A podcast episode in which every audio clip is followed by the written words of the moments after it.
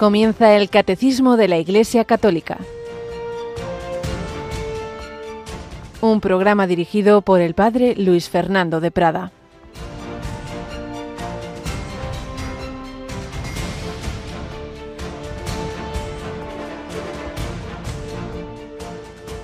Si alguno viene a mí y no pospone a su padre y a su madre, a su mujer y a sus hijos, a sus hermanos y a sus hermanas, e incluso a sí mismo, no puede ser discípulo mío. Quien no carga con su cruz y viene en pos de mí, no puede ser discípulo mío. Alabado San Jesús, María y José, muy buenos días en este miércoles 8 de noviembre. Hace un rato oíamos a Yolanda hablar de Isabel de la Trinidad, esa joven francesa que se sintió claramente llamada a ser carmelita, su madre no le hacía ninguna gracia, pero, pero siguió esa vocación, Dios lo primero. Y el padre José Fernando Rey Ballesteros tiene un comentario diario al Evangelio de cada día. Recuerda una película, Robin y Marianne, en la que dos grandes actores hablan y Audrey Hepburn le dice a Sean Connery, te quiero más que a Dios. Claro, así bien claro, ¿verdad? Es, un, es como muy fuerte. Pero realmente esto ocurre, por desgracia, comenta el padre. No pretende el Señor decir que, haya, que no haya que amar a la familia, pero sí que lo mejor que podemos hacer precisamente por nuestros seres queridos es seguir al Señor. Y pone ejemplos, cuando a veces, tantas veces, nos dicen cosas como estas que pone aquí el padre José Fernando. ¿Cómo pretende usted, señor cura, que me marche de casa un fin de semana para hacer ejercicios espirituales, un retiro? Si falto yo, la casa se hunde. ¿Cómo, señor cura? ¿Que, está usted diciendo que, que por qué no voy a misa todos los días? Y si me voy a la iglesia, ¿quién cuida de que mis hijos estudien? Y responde el, el padre, ¿qué aprovecharía más a tu familia?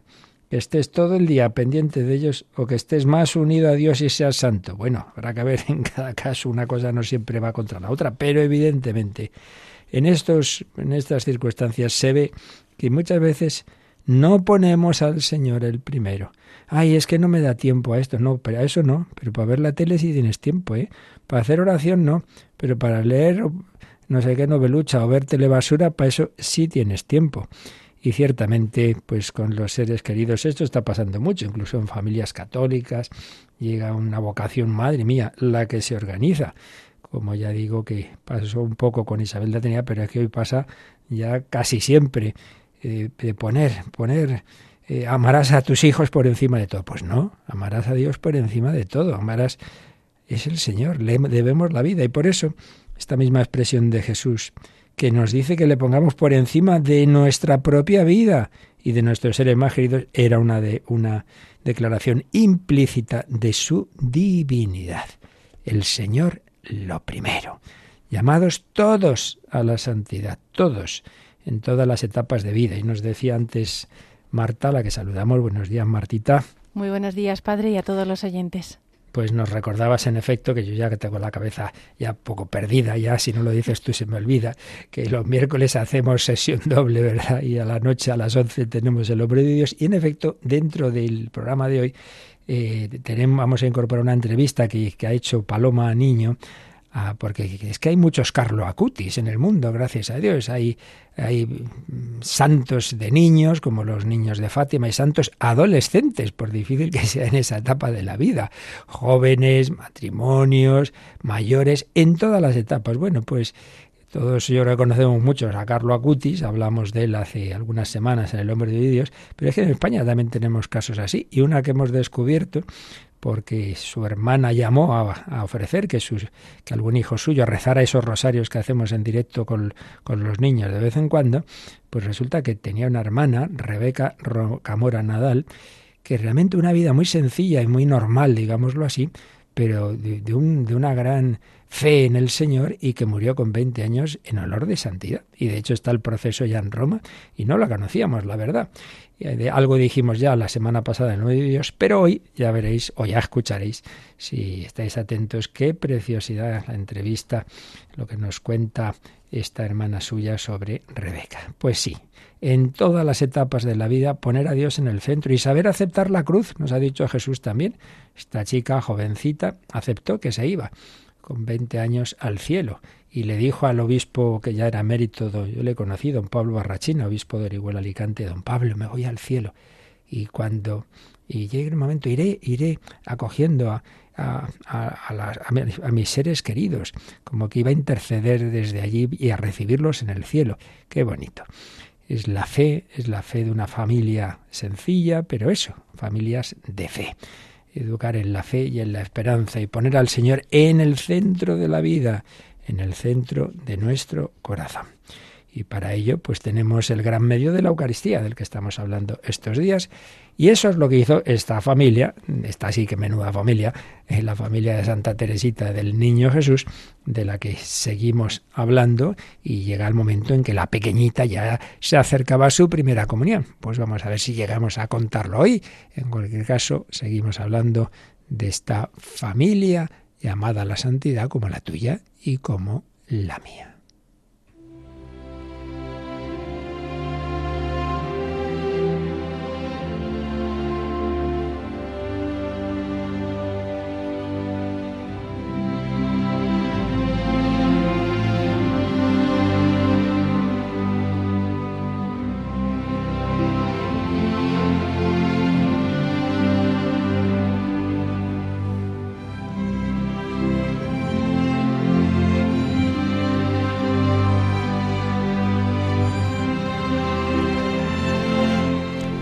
Historia de una familia, una escuela de santidad.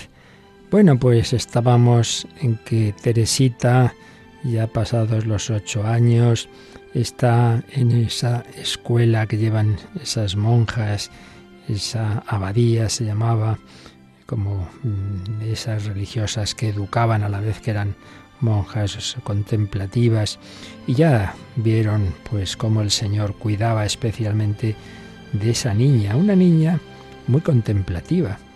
Pero lo pasaba mal, era tímida, recordemos sobre todo a raíz de la muerte de su madre, pues Teresita se había ido encerrando un poquito en sí misma, le costaba, le costaba esa relación con los demás y no siempre lo pasaba muy bien, ni mucho menos. Necesitaba tener a su padre y el ambiente pacífico de su casa. Por eso, cuando terminaba la jornada escolar, y, llegaba la hora de volver a casa y preguntaba, le decía a la portera, ya han venido a por ti. Y decía, ¿está papá esta tarde? No siempre iba el padre. Y cuando le decían que sí, saltaba de gozo, saltaba de gozo. Es que se querían mucho, padre e hija. Mi rey y mi reinecita, reinecita mía. Vamos, venga, que nos vamos para casa. Y cómo iba aprendiendo, mirando a su padre, pues piedad, caridad, ya veíamos, por ejemplo, cómo ella era la que daba las limosnas a los pobres que, que iban viendo por el camino. Y a ella pues no le gustaban muchas de los, de los juegos que otros niños. En cambio, por ejemplo, repasar con Paulina su colección de estampas, eso le gustaba mucho. Y leer, era una gran lectora, eso sí, lo que el padre le dejaba leer. Tenía pasión por la lectura y aunque no tenía mucho tiempo para ello, y, era muy fiel porque cuando sonaba la hora, aunque estuviera en una página interesantísima, cuando había que dejar la lectura, cerraba el libro inmediatamente.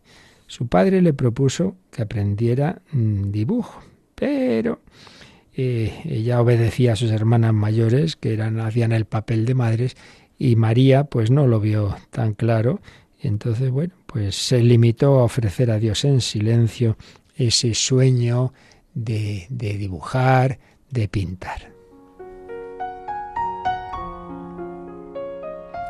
Y aquí vemos pues que aunque fuera muy querida, no era mimada en un mal sentido de la palabra, ni era caprichosa, ni mucho menos. Y ella escribía cosas, eso, la poesía siempre le gustó. Obviamente la poesía escrita en una lengua, luego cuando se traduce pierde siempre, ¿verdad? Pero bueno, vamos a leer, por ejemplo, algo que dedicaba a su padre, ya años después, la plegaria de la hija de un santo. Bueno, digo, año más tarde quiero decir que, luego tendrá muy presente ese, a ese Padre Santo, pero esto lo escribe, lo escribe antes. Acuérdate que en el belvedere muchas veces la sentabas en tus rodillas y musitando entonces alguna plegaria, la mecías con tu melodioso cantar. Veía en tu rostro un destello del cielo al tender tu mirada profunda en el espacio y de la eternidad cantabas la hermosura. Acuérdate.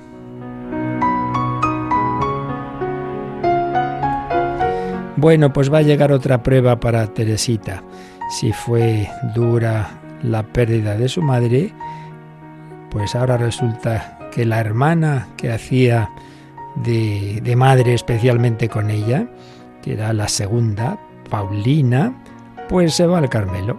Se va al Carmelo de Lisieux en octubre de 1882. 1882.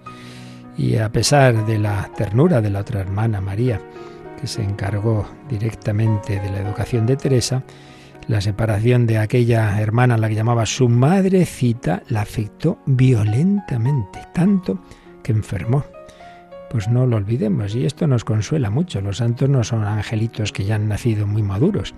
No, era muy sensiblera, pobre Teresita, sobre todo desde la muerte de su madre, como ya hemos dicho. Y ahora ya la falta de esta hermana mayor, que, que era como su segunda madrecita, pues la hizo daño.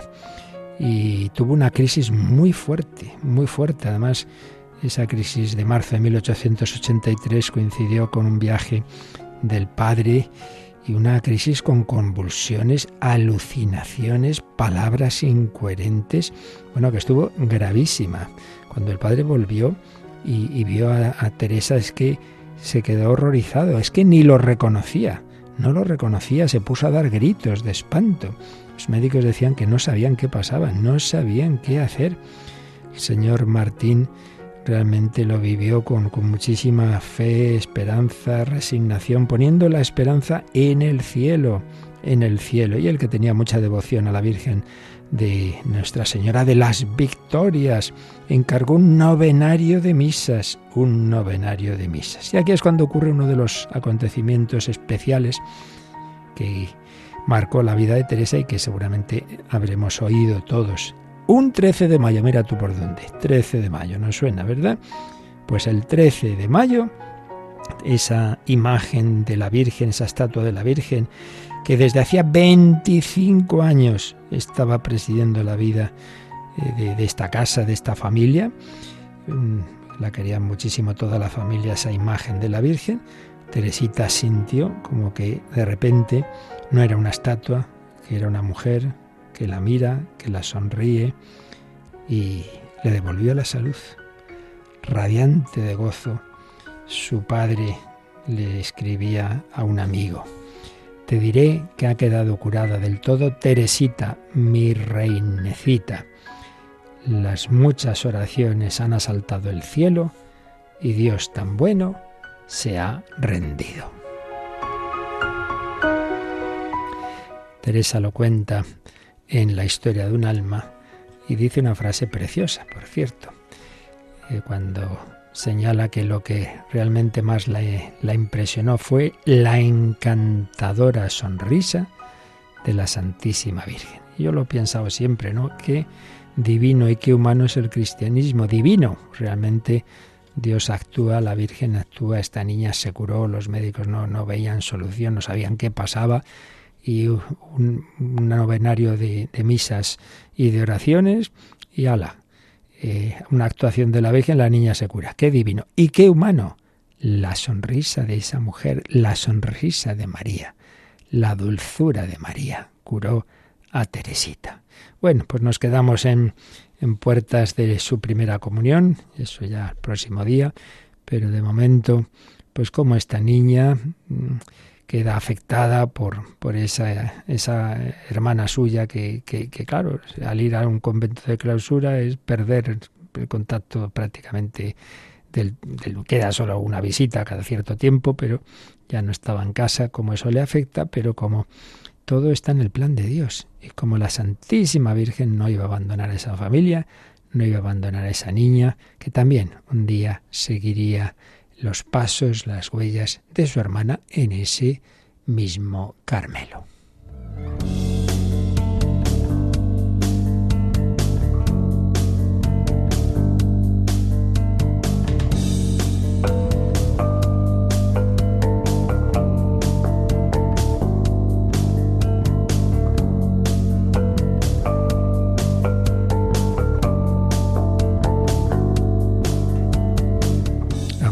Al Señor tu Dios con todo tu corazón, Dios en el centro, Dios el centro de la vida, y eso se hace muy concreto, muy real en la Eucaristía, donde Dios hecho carne, nuestro Redentor, corazón divino y humano de Jesús, late en la Eucaristía, y ahí Jesús renueva su ofrecimiento, su sacrificio, de una manera incruenta, pero real. Bueno, pues estamos en los números de resumen de lo que el catecismo nos ha ido exponiendo, y aquí lo hemos hecho con calma durante bastantes semanas, porque es el amor de los amores, es el gran sacramento, lo que nos ha ido exponiendo sobre este sacramento. Y estábamos en el resumen en concreto de, cómo es la celebración eucarística y lo hacemos leyendo y comentando un poquito, porque ya se explicó a fondo en otro momento, claro, explicando un poquito, repasando más bien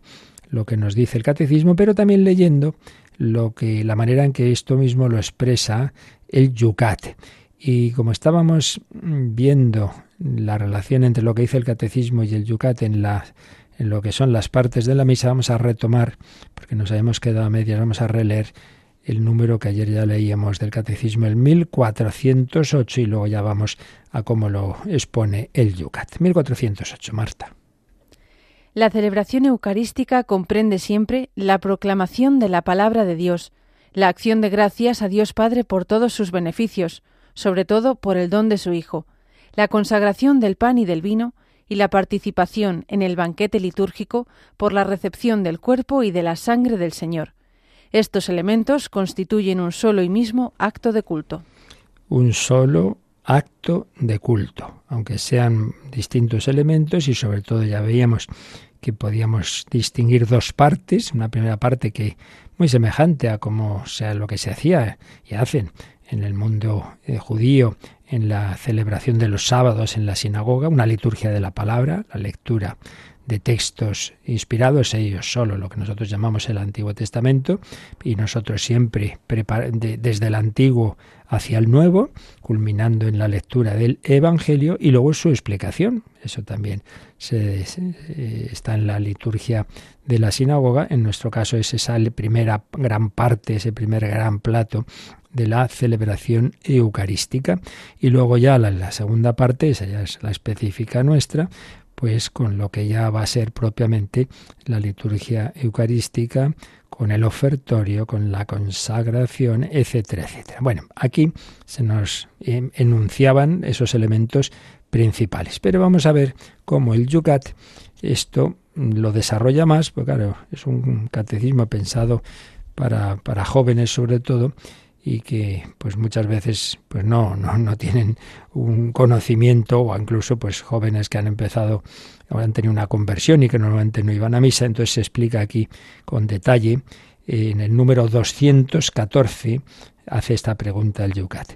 ¿Cómo está estructurada la Santa Misa? Vamos a ir leyendo parándonos de vez en cuando la respuesta del Yucat. La Santa Misa comienza con la reunión de los fieles y la entrada del sacerdote y los servidores del altar, acólitos, lectores, cantores, etc. Tras el saludo viene la confesión general de los pecados, que desemboca en el Kirie. Los domingos, excepto en los tiempos de Cuaresma y Adviento y las fiestas, se canta o se proclama el Gloria. La oración colecta introduce una o dos lecturas del Nuevo o del Antiguo Testamento, junto con el Salmo responsorial. Antes del Evangelio es el momento de entonar el aleluya. Después de la proclamación del Evangelio, el presbítero o el diácono pronuncian la homilía, al menos los domingos y solemnidades. Solo los domingos y solemnidades la comunidad proclama la fe común en el credo al que siguen las preces. Bueno, paramos aquí porque aquí ya tenemos expresado los elementos de esa primera gran parte de la Santa Misa, que es la liturgia de la palabra. Comentamos un poquito, porque repito, con detalle todo esto ya se vio, pero siempre viene bien repasar y profundizar y siempre habrá alguna idea nueva que surja. Y de hecho, pues empieza diciendo algo que tiene su importancia, ¿no?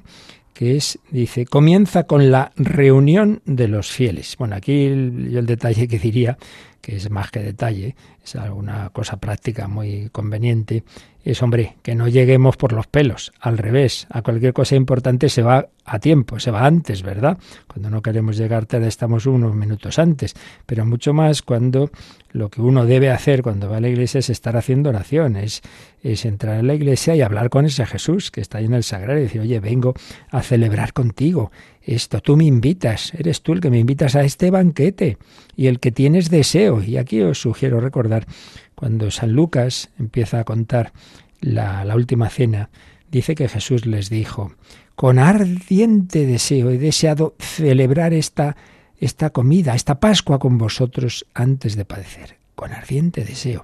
Jesús toda su vida iba mirando a ese momento culminante. San Juan empieza a su vez el relato de la última cena en el capítulo 13 de su Evangelio con esa impresionante frase cuando, dice, habiendo amado Jesús a los suyos que estaban en el mundo, los amó hasta el extremo.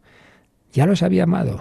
Él se hace hombre, esa vida sencilla, pobre, eh, ese nacimiento en Belén, esa, ese exilio en Egipto, los años de vida oculta en Nazaret, todo es una manifestación de amor. Y luego en la vida pública tantos gestos de amor a los pobres, a los enfermos, la resurrección de Lázaro, etcétera, la amistad con sus amigos, sí, sí, todo. Habiendo amado a los suyos que estaban en el mundo, los amó hasta el extremo. Es como el más difícil todavía. Es como el momento culminante de la actuación, que no es una actuación teatral, es real, es real. Hay un ejemplo muy bonito que ponía el Papa Benedicto XVI, que era tan amante de la música. Dice, esto es pues una gran sinfonía o una gran ópera, mejor, una gran ópera que se encanta el amor de Dios y todo esa ópera va creciendo en intensidad y llega el momento en que en que el cantante principal hace un solo, da el do de pecho. Bueno, pues eso es la pasión de Cristo, es es el momento culminante de su amor. Habiendo amado a los suyos que están en el mundo, los amó hasta el extremo. Pues bien, Jesús, ese, esa entrega que va a ser sangrienta unas horas después, la, la va a celebrar ahí de manera incruenta estaba deseando celebrar con vosotros esta Pascua, les dice a los apóstoles y nos dice a nosotros, pues bien, cuando nosotros vayamos a misa, piensa que Jesús te dice, te estaba esperando para celebrar esta Pascua contigo, este encuentro contigo, tengo deseo de encontrarme contigo. Ven, ven, ven a mí, que yo quiero ir a ti, toma y come, te voy a decir en unos minutos, toma y come, eh, quiero entrar en tu corazón, ¿quieres tú? Así que vayamos con tiempo, preparémonos, démonos cuenta de que Jesús nos invita, pidamos abrir el corazón a las palabras que nos va a decir ahora a través de las lecturas, a ofrecer nuestra vida en el ofertorio y a agradecer su sacrificio y, sobre todo a ese preparar ese encuentro, ese abrazo que nos quiere dar en la comunión. Preparémonos. Entonces, el sacerdote sale y si es una celebración así ya más solemne, pues eh, hay una procesión, le acompañan los ministros, hay un canto de entrada, todo eso también nos recuerda que nuestra vida es peregrinación, peregrinación hacia la Jerusalén celestial. Pues cuántas veces habremos cantado, ¿no? Qué alegría cuando me dijeron, vamos a la casa del Señor, vamos caminando, vamos caminando. Y bueno, empieza el saludo, siempre haciendo la señal de la cruz, en el nombre del Padre y del Hijo y del Espíritu Santo. Por cierto, mis hermanos sacerdotes, muchas veces nos comemos la I.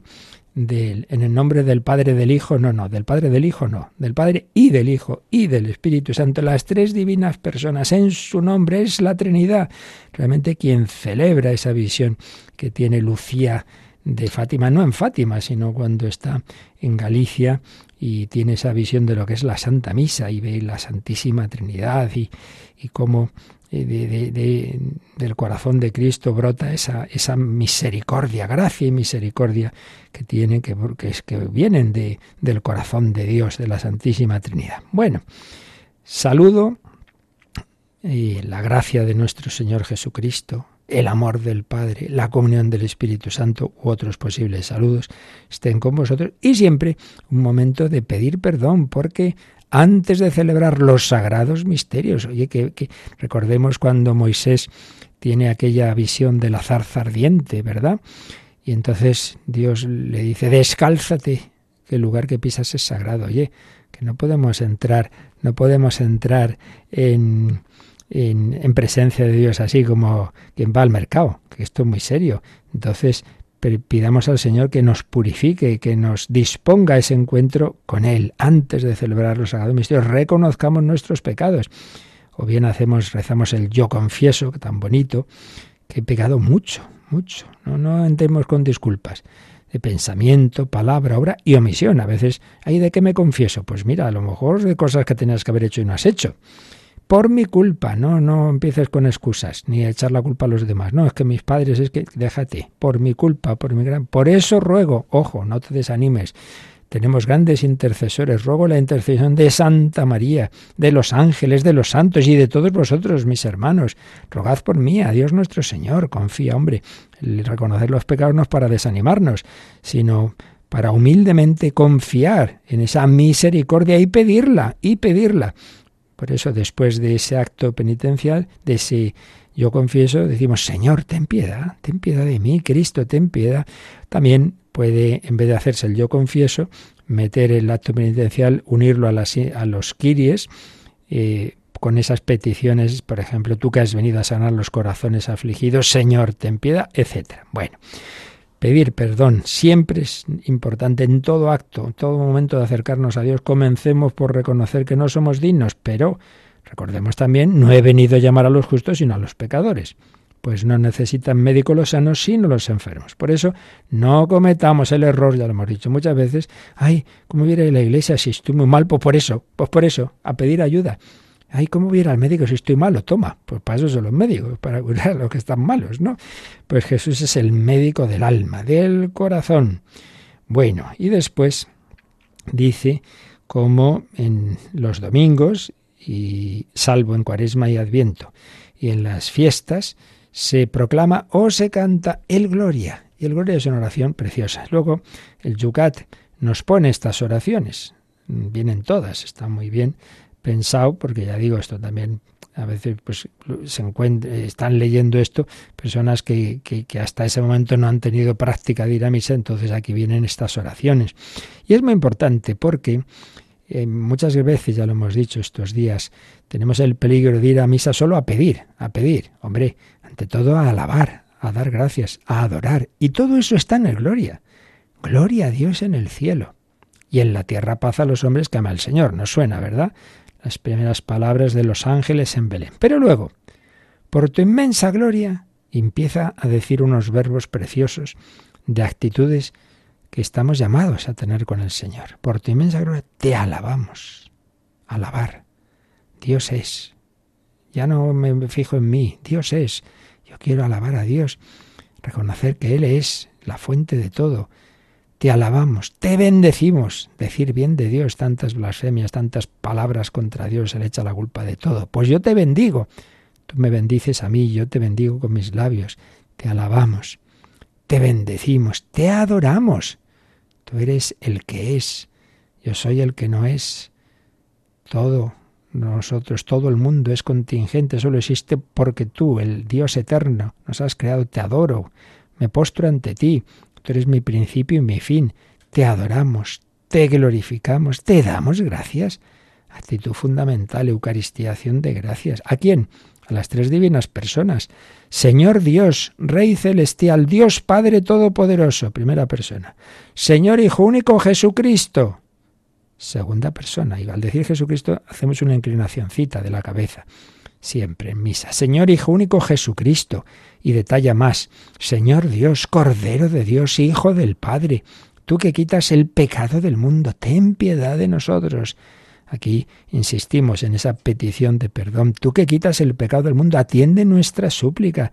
Tú que estás sentado a la derecha del Padre, ten piedad de nosotros, porque solo tú eres santo, solo tú, Señor, solo tú, Altísimo Jesucristo, otra inclinación de cabeza con el Espíritu Santo, en la gloria de Dios Padre. Amén. Es una oración para cogerla y meditarla. Estate un ratito haciendo oración. Muchas veces decimos las cosas en misa sin pensar porque no las hemos meditado. Dedícate un tiempo a meditar estas oraciones que luego decimos en alto en misa y en común, pues tú hazlas en particular, rézalas despacito y verás como luego cuando las, las digas en misa te, te salen mucho más del corazón. ¡Qué maravilla! Bueno, vamos a quedarnos aquí un momentito y pues también con ese espíritu de, de alabanza y de petición. Hemos hablado de los kiries, Señor, ten piedad, Vamos a decírselo también al Señor ahora, Kyrie eleison.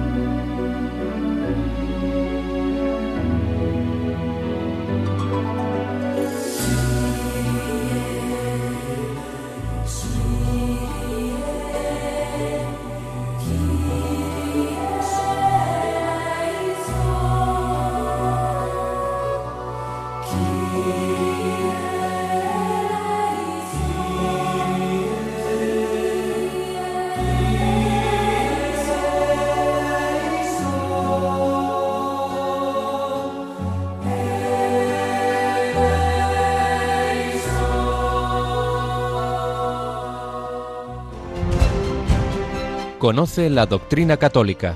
Escucha el catecismo de 8 a 9 de la mañana, de 7 a 8 en Canarias. Y los sábados a la misma hora profundizamos en los temas tratados en el programa En torno al catecismo. Kyrie eleison, en griego, Señor, ten piedad. Luego el Gloria in excelsis Deo, Gloria a Dios en el cielo. Y luego la oración colecta, es decir, recolecta las intenciones de todos. Recogemos aquí. Por eso se dice, oremos y debe haber un momento de silencio para que cada uno en su corazón se centre y presente al, internamente al Señor sus intenciones, pero que luego todas van recogidas en la oración que nos pone la liturgia y que, y que dice solo el sacerdote. Oremos. Una oración que se dirige a Dios Padre, como la inmensa, el 99% de las oraciones bueno, el 95, digamos, de la misa se dirigen a Dios Padre y la prueba es que suelen terminar diciendo todo esto te lo pedimos por nuestro Señor Jesucristo, tu Hijo, o por Jesucristo nuestro Señor. Por lo tanto, me dirijo al Padre por mediación de Jesucristo en el Espíritu Santo. No todas, porque recordáis, por ejemplo, antes de comulgar, miramos, sacerdote, mira a Jesús que ya está presente bajo la apariencia de pan, y dice, Señor Jesucristo, que dijiste a tus apóstoles, la paz os dejo, mi paz. Ahí nos dirigimos a Jesús, oh Cordero de Dios, tú que quitas el pecado del mundo, oh Señor, ten piedad, Cristo, ten piedad. Pero la oración colecta siempre, salvo algún caso muy especial, por ejemplo, la oración del corpus, Oh Dios, que en este sacramento admirable nos dejaste el memorial de tu pasión. Ahí se dirige a Jesús. Pero normalmente nos dirigimos al Padre, por mediación de Cristo en el Espíritu Santo. Y ya, después de, este, de estos grandes aperitivos, digámoslo así, de la celebración, estas maravillosas oraciones, esas actitudes tan importantes de, de humildad, de pedir perdón, de dar gracias, de adorar, de alabar. Ahora ya vamos a escuchar. Nos sentamos a ver qué nos dice hoy Dios, qué carta me envía hoy a mí, qué me quiere decir. Muy atento, estate muy atento. Esa palabra es palabra viva. Sí, se escribió hace siglos, inspirado por el Espíritu Santo, diversos autores humanos, pero hoy Dios te quiere decir a ti algo. Estate atento. Y vienen las lecturas. Si es misa de diario, solo una primera lectura y un salmo y el Evangelio. Si es de domingo o de solemnidad, entonces ya son dos lecturas, casi siempre la primera del Antiguo Testamento, luego el Salmo y la segunda normalmente ya del Nuevo y el momento principal, ya lo decíamos ayer, y es el Evangelio. Por eso ahí nos ponemos de pie y si es una celebración solemne hay incienso, hay velas, en fin, hay... Y antes del Evangelio se, se proclama, y el ideal sería cantarlo, el aleluya. Aleluya es una expresión hebrea que significa alabad a Yahvé. Aleluya, ya es de Yahvé, y alelú, alabad, alabad al Señor. Y para nosotros pues es el canto de, de exultación, de gozo, de victoria, de, de, Cristo resucitado, que es el que nos habla ahí, el que nos habla en el Evangelio. Y después la explicación de esas lecturas, al menos se debe hacer los domingos y solemnidades, ahí está, digamos, mandada, pero también se puede y es bueno hacer una breve homilía diaria que nos ayude a asimilar esas lecturas. Y después viene el credo en los domingos y solemnidades. Eh, muy importante, y ya sabéis, los credos, ya lo explicamos en su momento, hay muchos en la historia de la Iglesia, son resúmenes de lo que la Iglesia cree siempre se podían poner más cosas. Y, es verdad. Y quien dice, oye, ¿y por qué no se menciona también la Eucaristía? ¿Y por qué no esto? ¿Y por qué no otro? Bueno, pero son resúmenes normalmente de hace ya bastantes siglos. Y luego, por ejemplo, el Papa Pablo VI hizo otro. Pasa que ese no es, no es precisamente muy resumido, es un credo muy doctrinal, el credo del pueblo de Dios. Pero la liturgia hoy día nos da a elegir entre dos posibles credos, el que llamamos el símbolo de los apóstoles, que era el que se usaba desde hacía, bueno, de los primeros siglos en Roma para los que se iban a bautizar, un credo más resumido, y el que se fue componiendo en los primeros concilios de la Iglesia, concretamente entre Nicea y Constantinopla, el símbolo niceno-constantinopolitano, que era el que hasta hace años era el único que se rezaba. Por eso solíamos decir, Ahora eh, eh, eh, vamos a rezar el credo de la misa, que era el largo, porque en misa siempre rezábamos ese. El otro más corto solíamos rezarlo, pues por ejemplo, se puede añadir en el rosario, otros momentos. Pero ahora la liturgia da a elegir cualquiera. Y, y muchas veces yo lo veo que hemos optado por coger casi siempre, bueno, yo no, pero muchas personas por coger casi siempre los sacerdotes, quiero decir, el corto, y eso tiene un peligro, y es que se nos acabe olvidando el largo, que es muy importante donde vienen esas definiciones de, sobre todo de quién es Jesucristo, ¿no? Dios de Dios, luz de luz, Dios verdadero, Dios verdadero. Por eso también comparto con mis hermanos sacerdotes que vayamos alternando, que no dejemos de rezar el, credo más largo, porque que, que, las nuevas generaciones se lo sepan también, como no lo sabíamos antes. El credo. Bueno, ¿y qué viene después, Marta? Nos habíamos parado en, este, en la mitad de este número 214 del Yucat, en que va explicando las partes de la misa. ¿Cuál es lo que viene a continuación? La segunda parte de la misa comienza con la presentación de las ofrendas, que se cierra con la oración sobre las ofrendas. El punto culminante de la celebración eucarística es la plegaria eucarística, introducida por el prefacio y el santo. Luego, en la consagración, se transforman los dones de pan y vino en el cuerpo y la sangre de Cristo. La plegaria eucarística desemboca finalmente en la doxología, que da paso a la oración del Padre Nuestro. Bien, pues entonces tenemos aquí, dentro de esta segunda gran parte, hacemos a su vez dos, dos momentos. Uno, lo que nos acaba de leer Marta, que es desde que empieza el ofertorio hasta la doxología. ¿Qué es la doxología? Doxología de, viene de doxa, de dar gloria, doxa es gloria, dar gloria a Dios, y eso es lo que hacemos con la oración final de la plegaria eucarística, que dice solo el sacerdote, que a veces hay gente que se incorpora, esto son errores que entraron hace años y algunos sitios han, han quedado, ¿no? Todo el mundo dice por Cristo, con él, no, no, no, no, lo dice el sacerdote. Y al final todos, ahí sí, esto ya lo comentaba San Agustín, el amén, todos lo reafirman diciendo amén. Esa es la doxología. Pues bien, desde el ofertorio hasta la doxología tenemos el, momento más importante, la plegaria eucarística, preparada por, primero, esos dones se ofrecen. Te presentamos el vino, el pan, etcétera. Momento para ofrecer nuestras vidas. ¿Tú qué traes a esta misa? A ver, aquí asistes como quien asiste a, un, a una obra de teatro. No, señor. Debes participar. ¿Y qué traes esta semana? Mis trabajos, mis alegrías, mis sufrimientos. ¿Qué traes hoy? Momento de ofrecerte y ofrecer tu trabajo, en fin, todo, todo, ofrecer, ofertorio. Bueno, después eh, viene el prefacio, que es el momento principal para dar gracias. Levantemos el corazón, demos gracias al Señor y entonces motivos de acción de gracias que cada prefacio pues insiste en algún aspecto, por el que queremos dar gracias a Dios. Pues eso, únete ahí para dar gracias a Dios. Toda la misa, pero especialmente el prefacio es el momento. Y llega el santo, con los ángeles y arcángeles, pues de nuevo lo que decíamos antes, venimos no solo a pedir, sino a adorar, a alabar, Qué bueno, Dios es santo, solo Dios, sí, sí, tres veces santo, santo, santo es el Señor.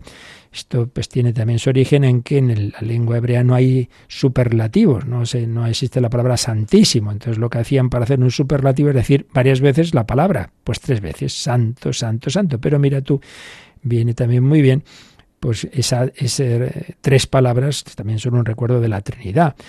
Eh, bueno, en cualquier caso, glorificar a Dios.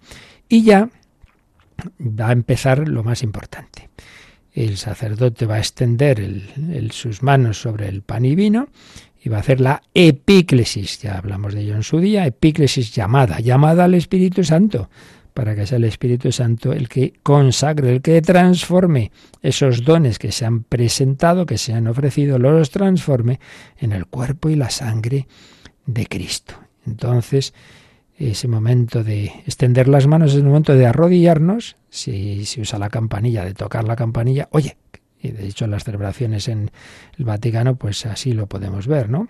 Ahí se toca, se oye las campanillas en la Basílica de San Pedro, y si ahí los ministros se arrodillan, los que están ahí, los monaguillos, etcétera. Bueno, y entonces va a ocurrir lo más importante. Al decir el sacerdote esas palabras, tomad y comed, el relato de la institución, pues se hace presente Jesucristo. Y después intercesiones y eh, en que vamos, bueno, nos encomendamos a la Virgen, a los, a los ángeles, a los santos, eh, y pedimos por la Iglesia Universal. El Papa y el Obispo del lugar siempre son mencionados y luego, bueno, pues por todos los demás todo el clero, en fin, todos los, todos los miembros de la Iglesia de Dios, vamos intercediendo por los vivos y por los difuntos. Siempre hay una parte de intercesión por los difuntos. Todo esto ya lo vimos con calma, por eso tampoco menciono ahora todo.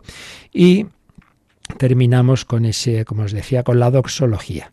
Por Cristo, con Él y en Él. Esto es un resumen de la vida cristiana. La vida cristiana es vivir por Cristo es nuestro ideal, pero no solo un ideal lejano, no, por Cristo, con Él, con Él. Cristo vive contigo, el Señor es mi pastor, nada me falta, voy de su mano. Por eso yo estaré con vosotros todos los días, hasta el fin del mundo, con vosotros, sobre todo aquí en la Eucaristía. Por Cristo, con Él y en Él. Todavía más intimidad, que Él se quiere quedar en tu alma. Tú vas a comulgar y, vivir en gracia es tener a Dios en el alma, tener la Santísima Trinidad, la inhabitación por Cristo, con Él y en Él, a ti Dios Padre Omnipotente. No, no, el cristianismo no nos deja en Jesús, sino Jesús nos lleva a su Padre. Hijos en el Hijo. Quien me ve a mí ve al Padre. A ti Dios Padre Omnipotente, en la unidad del Espíritu Santo. Y ojo, muy importante. Cuando decimos también en la primera oración, la colecta, en la unidad del Espíritu Santo, no nos referimos solo a la unidad que hace el Espíritu Santo en la Trinidad entre el Padre y el Hijo, sino que nos referimos a la Iglesia, la unidad que el Espíritu Santo hace, que nos une a todos, que nos incorpora a Cristo. Entonces nos dirigimos al Padre a través de Cristo que reina en la Iglesia, que, que nos une a todos en ella, en la unidad del Espíritu Santo. Ahí, y de nuevo, vemos esa dimensión comunitaria de la misa. Esto no es una cosa individual. Bueno, y después, pues ya viene la tercera parte, o si queremos la, la, segunda sección de la segunda parte, que es el rito de la comunión. Nos habíamos quedado ahí, Marta. Después, viene la oración de la paz, el Agnus Dei, la fracción del pan y el reparto de los dones sagrados a los fieles, por lo general solo bajo la forma del cuerpo de Cristo. La Santa Misa finaliza con un tiempo de meditación, la acción de gracias, la oración final y la bendición que imparte el sacerdote. Bien, entonces, el por Cristo con él y en él, la doxología termina esa parte de la plegaria eucarística y el rito de la comunión comienza con el Padre Nuestro. Eh, la introducción tradicional es fieles a la recomendación del Salvador y siguiendo su divina enseñanza. Nos atrevemos a decir, tiene su origen en que, claro, nosotros ya estamos acostumbrados pero los primeros cristianos que le digan que ese Dios todopoderoso, nuestro papá, es nuestro padre, uh, y yo le llamo padre, sí, fíjate, fieles a la recomendación del Salvador, a lo que Jesús nos, siguiendo su divina enseñanza, nos atrevemos a decir Padre nuestro. Luego se han puesto otras posibles introducciones, hay ahí hay algunos aspectos de la misa que son ya tienen una flexibilidad y este es uno de ellos. Pero en cualquier caso rezamos el Padre nuestro, danos hoy pan de cada día, pan material, pan de la palabra y pan de la Eucaristía. Y después, pues claro, dimensión comunitaria. Jesús instituye la Eucaristía en la última cena, lava los pies a los apóstoles, da el mandamiento nuevo. Entonces yo voy a comulgar, pero por dentro no aguanto este que está aquí al lado. Oiga, esto no puede ser. Por eso hay una alusión, hay una eh, esa oración de, en que hablamos de, de, la paz y aunque hablamos del amor fraterno y, aunque es opcional y se puede suprimir el gesto de daos fraternalmente la paz. El gesto es opcional, pero la actitud no es opcional. Si uno no tiene ahí amor y perdón y no hay alguien eh, con el que está peleado de manera que no perdona de ninguna manera, pues habría que ver si podría convulgar. Puede ser que no. Por eso, importante también esa dimensión. Y entonces ya llega el momento del encuentro personal con Jesucristo, que no es que él estaba en el altar y ahora viene a mí, sino que es un abrazo que Jesucristo me quiere dar, que me da. Y que, como ya vimos también, no podemos volver a repetir todo, es el mismo Cristo resucitado y vivo al que recibo, sea que reciba una, fracción, un, poquito una forma, sea que reciba eh, bajo las dos especies, pan y vino, sea que reciba solamente bajo la especie de vino, es al que recibo es a Jesucristo, da igual. Eh, y por razones prácticas normalmente, y bueno, otras razones históricas como en su día, cuando todo el lío eh, protestante, pues normalmente se comulga solo bajo la apariencia del pan, del cuerpo de Cristo, pero si es posible hacer bajo las dos especies, también es, es aconsejable, claro, a fin de cuentas así fue en la última cena. Pero repito, en definitiva, el que recibes es al mismo, es a Jesucristo. Y luego también hemos insistido en que, hombre, recibes a Jesús que viene a visitarte y, ala, ya está, he comulgado, oremos, nos vamos. Hombre, no, es el momento del día en que estamos más cerca del Señor, quédate. Y aquí, por desgracia, muchas veces puede ocurrir a los sacerdotes, a lo mejor nos extendemos ahí en la homilía, tal, y luego a correr.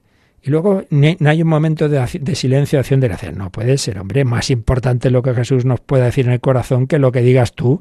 Vamos, que es que a veces parece que el momento más importante, más destacado de toda la misa es la homilía. Eso no puede ser. No puede ser. Más importante es ese, ese, hacerse presente Cristo en su sacrificio y ese venir a mi corazón. Por eso, acción de gracias. Y si no se hace como debería haber un tiempo de silencio dentro de la misa, quédate tú después, quédate tú después, todo el tiempo que puedas. Ya lo decía Santa Teresa, no hay mejor momento para ese trato con Jesús que esa acción de gracias, porque hasta que se disuelven las especies, fácilmente en torno al cuarto de hora puede ser, hombre, hay, esa presencia especial de Jesús. Entonces, pase, pase, tengo aquí la visita, sí, lo sientas en el salón y te marchas, sí, te vas, pero oiga, que ha venido a visitarle, se marcha usted.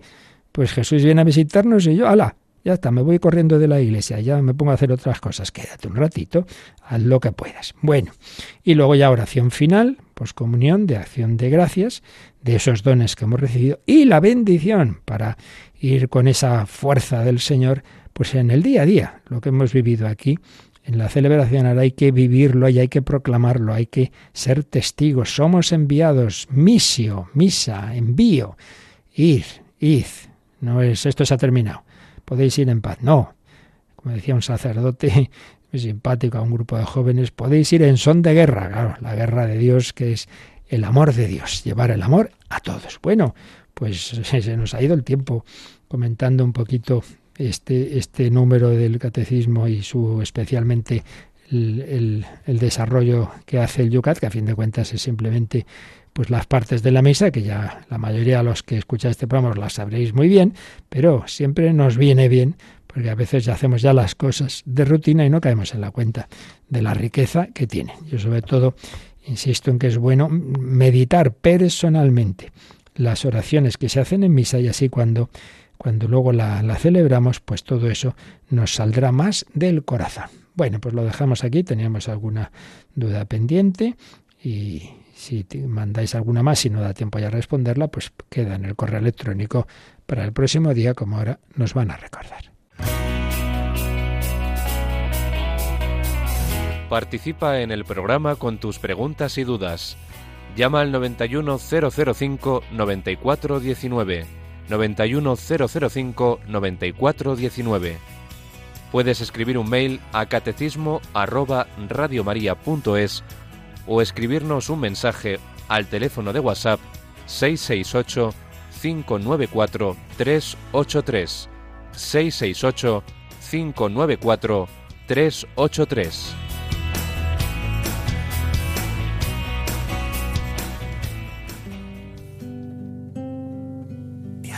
con devoción, Dios escondido,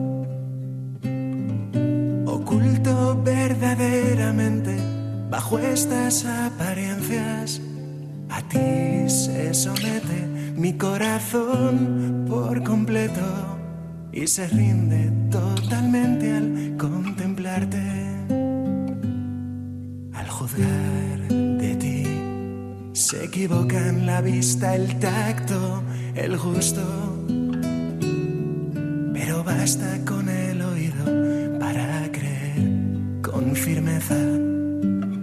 Creo todo lo que ha dicho el Hijo de Dios, nada es más verdadero que esta palabra de verdad.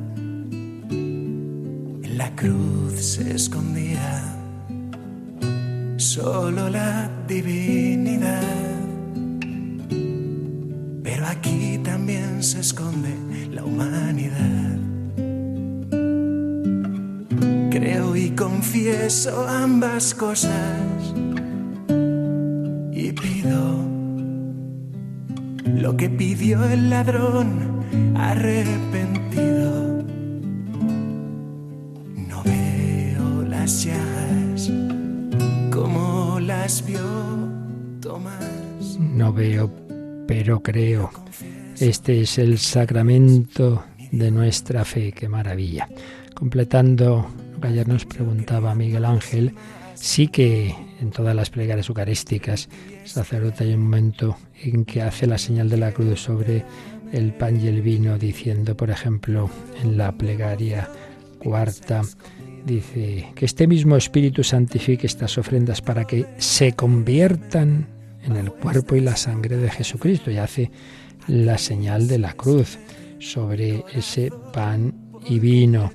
Y en todas las plegarias hay ese gesto. Pero como le decíamos en la respuesta, no es esencial de cara a de cara a la a eso, a que se produzca la transustanciación. Y me dice Marta que han llamado a preguntar precisamente el momento exacto en que se convierte en el pan y el vino en el cuerpo y la sangre de Cristo. Esto lo explicamos y por eso os aconsejo, ya digo, que aquí como estamos haciendo ahora solo el resumen, todo esto lo explicamos con calma en los días anteriores, lo podéis buscar allí, pero la respuesta es fácil en este caso. El momento es cuando se dicen esas palabras. Tomad y comed todos de él, porque esto es mi cuerpo que será entregado por vosotros. Se hace presente Cristo bajo la apariencia de pan, tomad y bebed, etcétera. Se hace presente bajo la apariencia de vino. Eso es lo esencial. Pero también añado que los, cuando hay concelebración, todos los sacerdotes extienden las manos sobre esas, esas eh, ofrendas las extienden primero en la epíclesis, invocando al Espíritu Santo, y luego se extiende la mano derecha mirando hacia el pan y vino. Y todo eso hay que hacerlo, pero lo esencial, repito, es las palabras de la institución.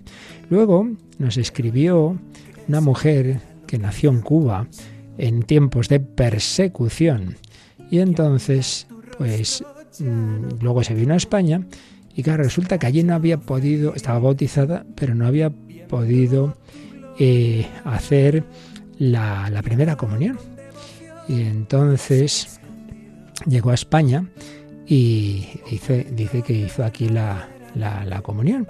Pero entonces que había oído si tenía que haber hecho antes la confirmación, si es indigna esa comunión. Digo, no, no, no es indigna. Entonces aquí es recordaros lo que vimos de que el orden teológico es verdad que es bautismo y confirmación, lo suyo sería teológicamente la confirmación antes de la Eucaristía, pero por razones históricas y pastorales que ya explicamos en su día y podéis, insisto, verlo cuando lo tratamos, está todo en el podcast, pues muchas veces se ha cambiado el orden, ¿no? Y, entonces hacemos, como sabéis, así nos ha pasado la mayoría, a mí yo también, claro, bautismo con primera comunión y luego confirmación. Hoy en bastantes sitios se vuelve al orden más teológico, pero no hay nada malo, no es, no es indigno en absoluto. Lo que sería indigno sería comulgar en pecado grave. En ese caso hay que confesar antes.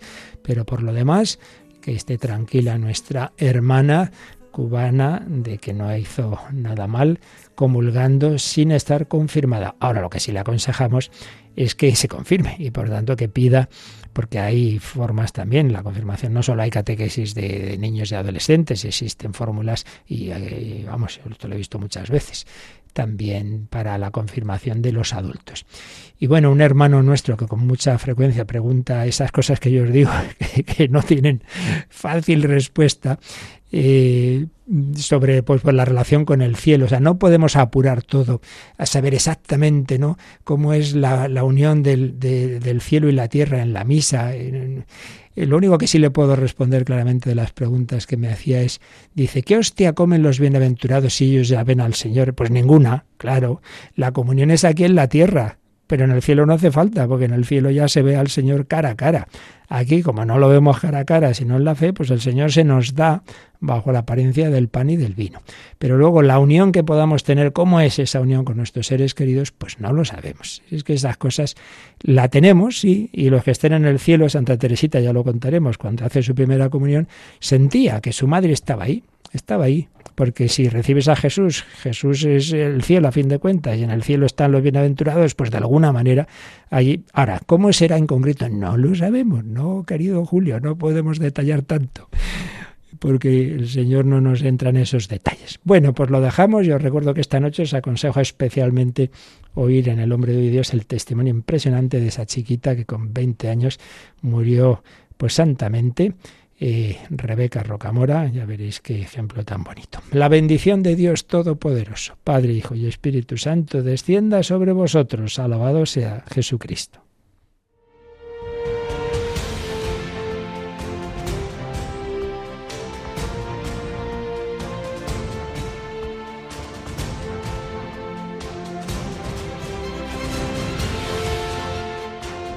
Han escuchado en Radio María el Catecismo de la Iglesia Católica, un programa dirigido por el Padre Luis Fernando de Prada.